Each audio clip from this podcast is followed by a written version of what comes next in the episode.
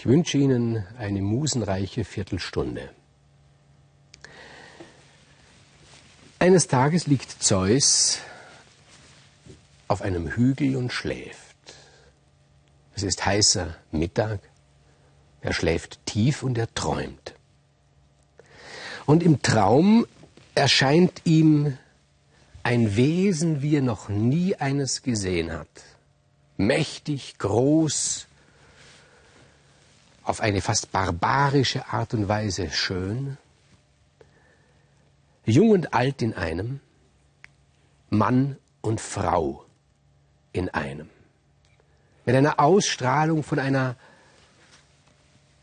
ungeheuren Erotik. Und Zeus im Traum schreit nach diesem Wesen, weil er sich mit diesem Wesen vereinigen will. Agdistis heißt dieses Wesen. Und es weicht vor Zeus zurück im Traum und Zeus in dieser langsamen Traumbewegung hinter ihm her, hinter Agdistis her. Agdistis bleibt stehen und Zeus weiter hinter ihm her voll Sehnsucht, voll Begierde.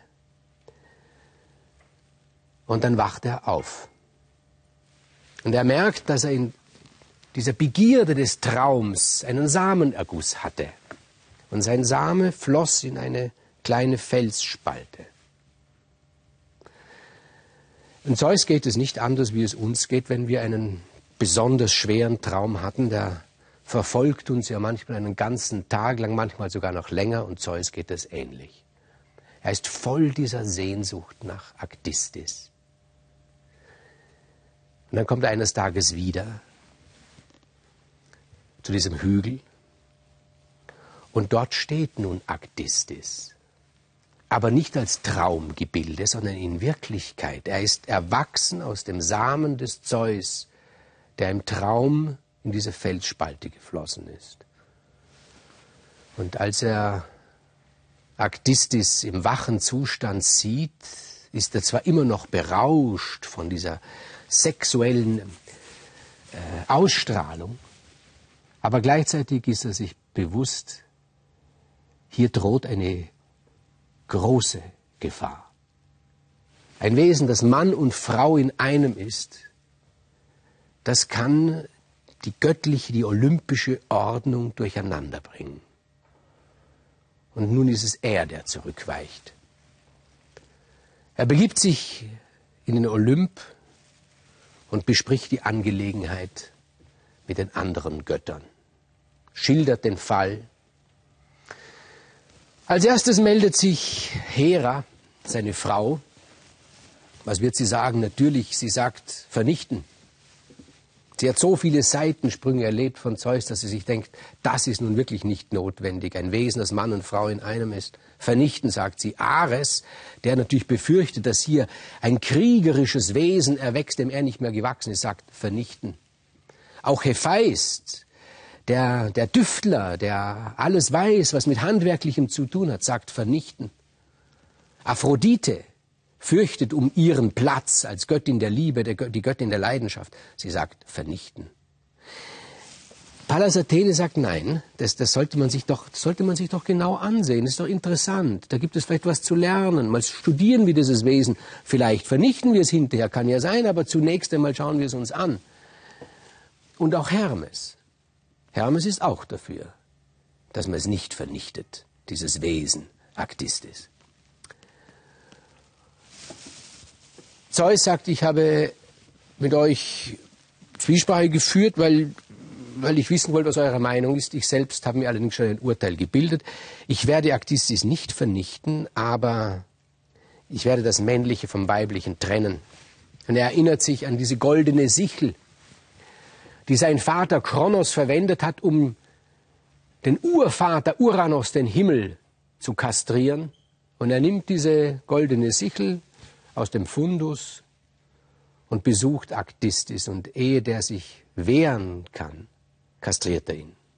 Er schneidet das Männliche von diesem Wesen ab, sodass nur das Weibliche übrig bleibt und den Phallus des Aktistis wirft er hinter sich. Und dann geht er. Nun ist Aktistis des Männlichen beraubt, ist nur noch weiblich und sie nennt sich Kybele.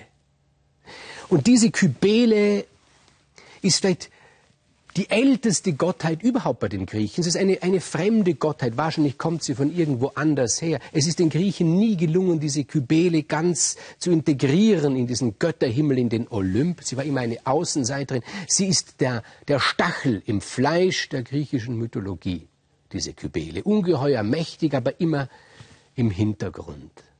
Sie stammt wohl noch aus einer Zeit des Matriarchats. Diese Kybele macht sich nun auf den Weg, ihren männlichen Anteil in der Welt zu suchen.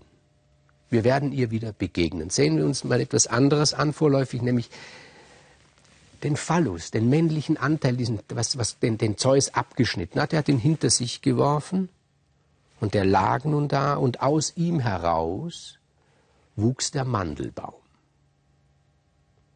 Und nun steht dieser Mandelbaum in voller Frucht da. Und eines Tages kommt Nana daher. Nana, ein wildes Mädchen, eine wilde Frau, behaart, mächtig, üppig, dick. Ich weiß nicht, ob Niki de Saint-Fall ihre Nanas nach dieser Nana benannt hat, aber jedenfalls habe ich sie mir immer so vorgestellt. Üppig, so eine, ein, ein Muttermädchen, ein üppiges Muttermädchen. Primitiv, naturgebunden, klar, einfach.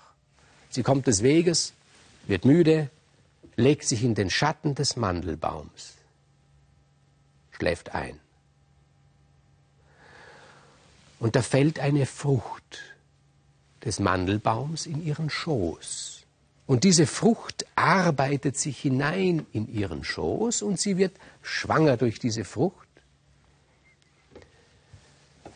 Und sie bringt einen Knaben zur Welt und sie nennt diesen Knaben Attis. Und weiter kümmert sie sich nicht mehr um ihn. Sie gibt ihn auf ihre Schultern, dort krallt sich Attis in ihren Haaren fest und sie trägt ihn mit sich herum.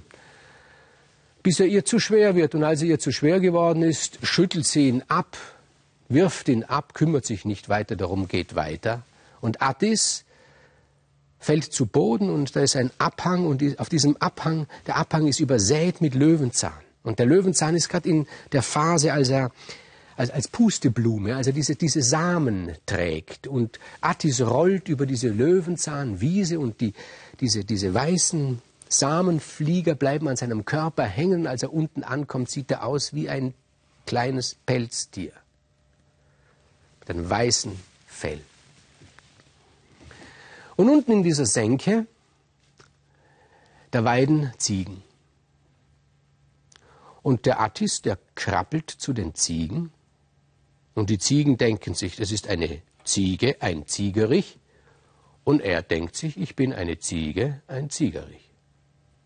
Und Attis wächst bei den Ziegen auf. Und bald machen sich die Ziegen lustig über ihn.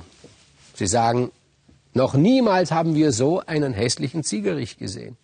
Das ist doch die hässlichste Ziege, die es auf der ganzen Welt gibt. Und das hat dem Attis sehr wehgetan. Er hat gemerkt, er wird als Außenseiter behandelt. Immer ist er hinterher. Die besten Plätze, die grasen die Ziegen ab und er, dem mir das Gras sowieso nicht so besonders schmeckt, kriegt noch das Schlechte dazu. Dann hat er sich gedacht, hier will ich nicht bleiben. Und hat seine Ziegenherde verlassen. Zog weiter und kam in die Gegend, wo heute die Stadt Athen steht. Damals gab es noch keine Stadt.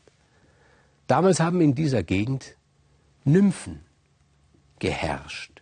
Sie haben geherrscht über alle Kreaturen, die kleinen Tiere, die Gräser, die Bäume. Sie haben getanzt, sie haben sich geliebt. Und als der Attis dorthin kam, haben sie aufgehört zu singen und zu tanzen, haben die Hände zusammengeschlagen, haben gesagt, doch niemals haben wir so einen schönen Mann gesehen. Und er sagt, was heißt Mann? Ich bin eine Ziege, aber du bist doch ein Mann, ein schöner Mann. Schöner Mann bei Ziegen ist hässliche Ziege. Und sie haben ihn verwöhnt, haben mit ihm getanzt. Und dann wurde es ihm zu langweilig, weil sie ihn auch so verehrt haben. weil sie die ganze Gegend Attika nach ihm benannt haben. Das wollte er nicht. Er hat sie auf den Weg gemacht und hat eine Hirtin getroffen, die war nicht schön und auch von Enden wollender Leidenschaft. Das war ihm gerade recht. Viel Arbeit gab es dort auch, war ihm auch recht. Er hat um ihre Hand angehalten bei ihrem Vater, der hat gesagt, Leidenschaft gibt es nicht viel, schön ist sie auch nicht, aber viel Arbeit, das war ihm recht. Und Attis hat gearbeitet, war glücklich oder sagen wir, er war zufrieden, mehr wollte er nicht. Und eines Tages auf dem Feld, in dem brusthohen Gras, sieht er eine Frau stehen, mächtigen Haarschopf. Es ist Kybele. Und Kybele sieht den Attis und sieht, das ist mein männlicher Teil. Sie geht zu ihm hin und sagt, du gehörst mir. Und weil sie fair sein will, geht sie zu Attis Frau und Attis Schwiegervater und sagt, gebt ihn mir, er gehört mir. Die sagen nein. Warum? Frag doch den Attis. Der Attis sagt nein. Warum? Ich lebe hier zufrieden.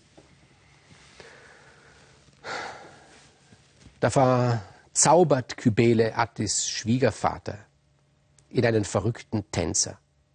Er tanzt, tanzt wie wild, wie verrückt, schreit singend Lieder.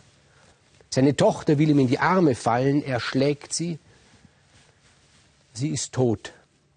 Und Attis sagt, was hast du gemacht zu Kybele? Ich will nicht zu dir, lass mich in Frieden, du zerstörst mein Leben. Da verzaubert auch sie den Attis in einen verrückten Tänzer. Auch er tanzt und schreit singend Lieder. Und die beiden Tänzer, Schwiegervater, Schwiegersohn, tanzen sich ins Gehege. Sie raufen miteinander, sie prügeln sich und dann kastrieren sie sich gegenseitig. So hat es die Kybele ihnen befohlen in ihrem Wahn. Es ist alles sehr grauenhaft, ich weiß, und ich habe manchmal das Gefühl, die Menschwerdung findet statt durch permanentes Auftauchen auf, aus einem brodelnden, glühenden See von Gewalt. Und davon erzählt uns die Mythologie. Aber dann hat Kybele ein schlechtes Gewissen und sie möchte Ruhe und sie lässt die beiden sterben. Dann hat sie ein doppeltes schlechtes Gewissen. Sie geht zu Zeus und sagt, gib mir wenigstens den Attis ins Leben zurück. Und der Zeus sagt, gut, er soll leben, aber er soll schlafen. Er soll ewig schlafen. Und das einzige, die einzige Bewegung, die an Leben erinnert, ist, dass sein kleiner Finger einmal am Tag so macht. Das muss dir genügen. Du weißt, er lebt ewig, aber er ist in tiefen Schlaf versunken. Und komm einmal am Tag zu ihm und betrachte ihn. Das ist die herbe, die brutale Disziplinierung der olympischen Götter gegenüber dieser alten matriarchalen Gottheit Kybele.